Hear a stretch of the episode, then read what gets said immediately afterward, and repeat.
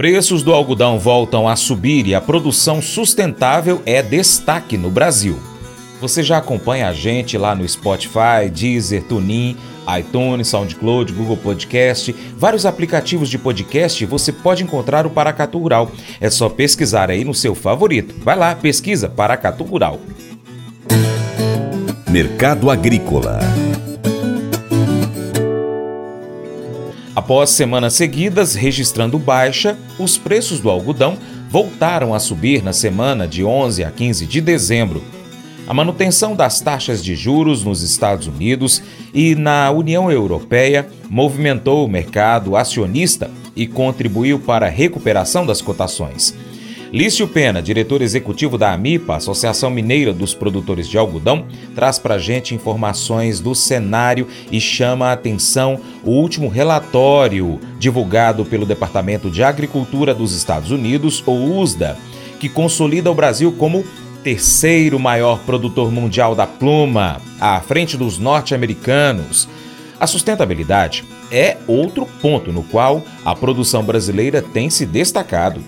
Olá, Aqui quem fala é Lício Pena executivo da Associação Mineira dos Produtores de Algodão, a AMIPA. Vamos falar sobre os destaques da semana de 11 a 15 de dezembro do mundo do algodão. Informações geradas pelo Serviço de Inteligência de Mercado da Abrapa e informações no âmbito do ProAlminas, Programa Mineiro de Incentivo à Cultura do Algodão. Os destaques da semana são: o mercado voltou para a faixa de 80 a 90 centos de dólar por libra peso e ocorreu no dia 14 de dezembro na sede da FIENG em Belo Horizonte, evento comemorativo dos 80 anos do Sindicato das indústrias de fiação e tecelagem do estado de Minas Gerais. Esses são os destaques da semana. Bolsa de Nova York, o contrato março 24 fechou na última quinta, 14 de dezembro, cotado a 80,81 centos de dólar por libra peso, uma redução de 2,2% na semana. O contrato julho 24 fechou a 81,94 centos de dólar por libra peso, uma redução de 1,6% na semana, e o contrato dezembro 24 a 78,17 centos de dólar por libra peso, uma redução de 1,3% na semana. O basis médio do algodão brasileiro, posto leste da Ásia ficou em 832 pontos para embarque outubro-novembro, para algodão 31,3, padrão 36. A boa notícia que impactou o mercado foi o anúncio do Federal Reserve na última quarta-feira, onde o Banco Central americano manteve as taxas de juros inalteradas, fazendo com que os mercados acionistas dos Estados Unidos disparassem para novas máximas históricas. Mesma coisa ocorreu com a União Europeia, mantendo também suas taxas de juros inalteradas. As vendas líquidas semanais de exportação dos Estados Unidos foram de 67 mil fardos praticamente metade da semana passada, com a China respondendo por 87% deste volume. Vamos agora comentar um pouco os principais destaques do relatório de oferta e demanda do ano de 2023, divulgado pelo USDA no dia 8 de dezembro. Estoque inicial mundial para o ciclo 23-24 reduzido em 45 mil toneladas, totalizando 18 milhões e 4 mil toneladas. Produção mundial diminui também em 118 mil toneladas, atingindo 24 milhões e 590 mil toneladas, principalmente devido às quedas na produção dos Estados Unidos e da Turquia. Consumo global de algodão reduzido em 343 mil toneladas, totalizando 24 milhões e 760 mil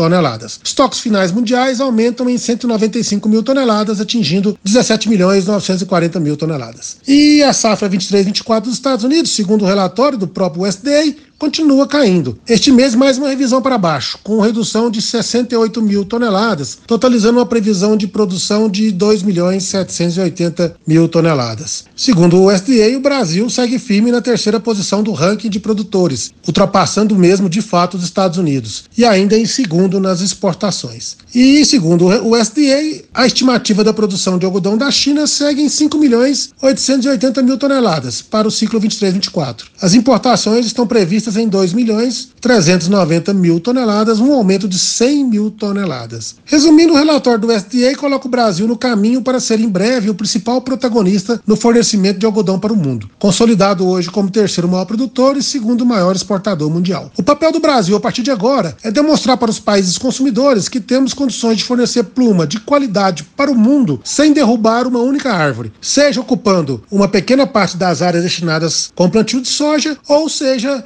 aumentando a área de algodão safrinha. E falando em grande consumidor de algodão, vamos comentar um pouco sobre a China. No maior mercado importador de algodão, os estoques dos portos seguem aumentando. E acredita-se que a grande maioria das compras dos últimos meses foi para recompor os estoques da reserva governamental. Notícias sobre Bangladesh. Industriais bengales continuam tendo dificuldades na obtenção de algodão bruto internacional devido à complexidade na obtenção de cartas de crédito. O último relatório do USDA reduziu a previsão de importação de algodão bruto para 1 milhão 630 mil toneladas no ciclo 23/24, resultando em oferta restrita e desafios do setor têxtil. Para lidar com a situação, as fábricas de Bangladesh buscam apoio do Banco Central, com concessões de pagamento e aumento dos limites de empréstimos. Relatórios locais indicam a aprovação de um empréstimo de 400 milhões de dólares do Banco Asiático de Desenvolvimento e um outro de 681 milhões de dólares do FMI. Agora notícias do Brasil. Exportações. O Brasil exportou 91.100 toneladas de algodão até a segunda semana de dezembro 23. A média diária de embarque é quase o dobro maior em comparação com dezembro 22. O beneficiamento da safra 22-23 é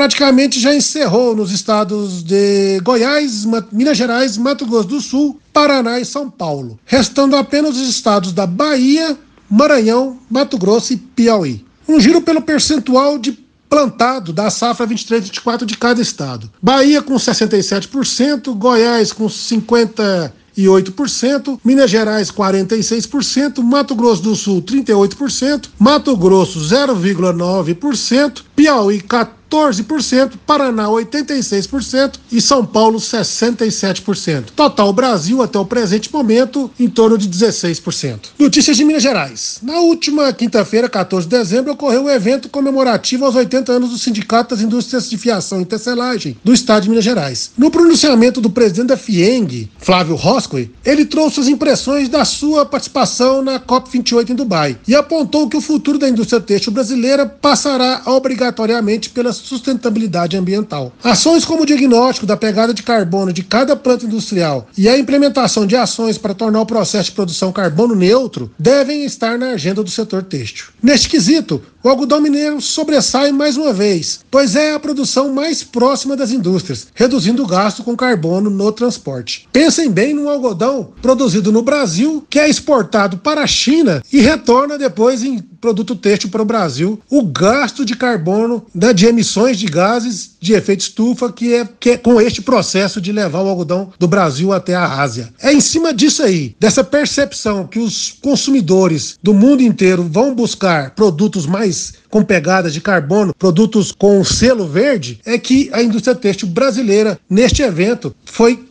tratado deste assunto. E em Minas Gerais, a Associação de Produtores, a MIPA, trabalha em conjunto com a Embrapa Algodão no desenvolvimento de pesquisas de ferramentas biológicas que mitigam a emissão de gases de efeito estufa, mostrando cada vez mais ao mercado que a produção de algodão é a opção mais sustentável do que as fibras sintéticas, sendo uma alternativa eficiente para as demandas de ESG da cadeia têxtil global. Muito bem, preços praticados na semana em Minas Gerais. A semana terminou com o algodão mineiro já com ágio Pro Minas, precificado em R$ 139,64 a arroba de pluma, para uma pluma tipo 414 posto indústria. Bem, meus amigos e amigas, por hoje é só. Aquele forte abraço de fibra e até a próxima semana, se assim Deus permitir. Mas eu vou dizer uma coisa pra você, viu? É, se quiser colocar propaganda sua aqui nesse programa, ó, eu vou dizer um negócio, você vai ter um resultado bom demais, senhor. É isso mesmo, é facinho, facinho, senhor. Você pode entrar em contato com os meninos ligando o telefone deles, é o 38, é o 991810123, bem fácil. É muito bom porque aí a sua empresa vai sair dentro de um programa que é ligado aí ao homem para mulher do campo. É nós que vai estar tá assistindo e também vai ver sua propaganda. É bom ou não é? Provérbios 14, 27 enfatiza o temor ao Senhor como uma fonte de vida e proteção. O temor a Deus não se refere a um medo de castigo, mas a um profundo respeito e reverência por sua sabedoria e autoridade. Isso nos orienta a tomar decisões sábias e evitar o mal. Colossenses 3,12 nos chama para vestir-nos com virtudes do coração, como a compaixão, bondade, humildade, mansidão e paciência. Essas virtudes moldam nossos relacionamentos e refletem a obra transformadora do Espírito Santo em nós. Unindo as duas passagens, Compreendemos que o temor a Deus não apenas nos guia a evitar o mal, mas também nos inspira a cultivar virtudes do coração que honram a Deus e abençoam os outros. O temor a Deus é o alicerce que sustenta a busca por uma vida piedosa. Esse devocional faz parte do plano de estudos Sabedoria em Provérbios 14 do aplicativo bíblia.com. Muito obrigado pela sua atenção. Até o nosso próximo encontro. Deus te abençoe.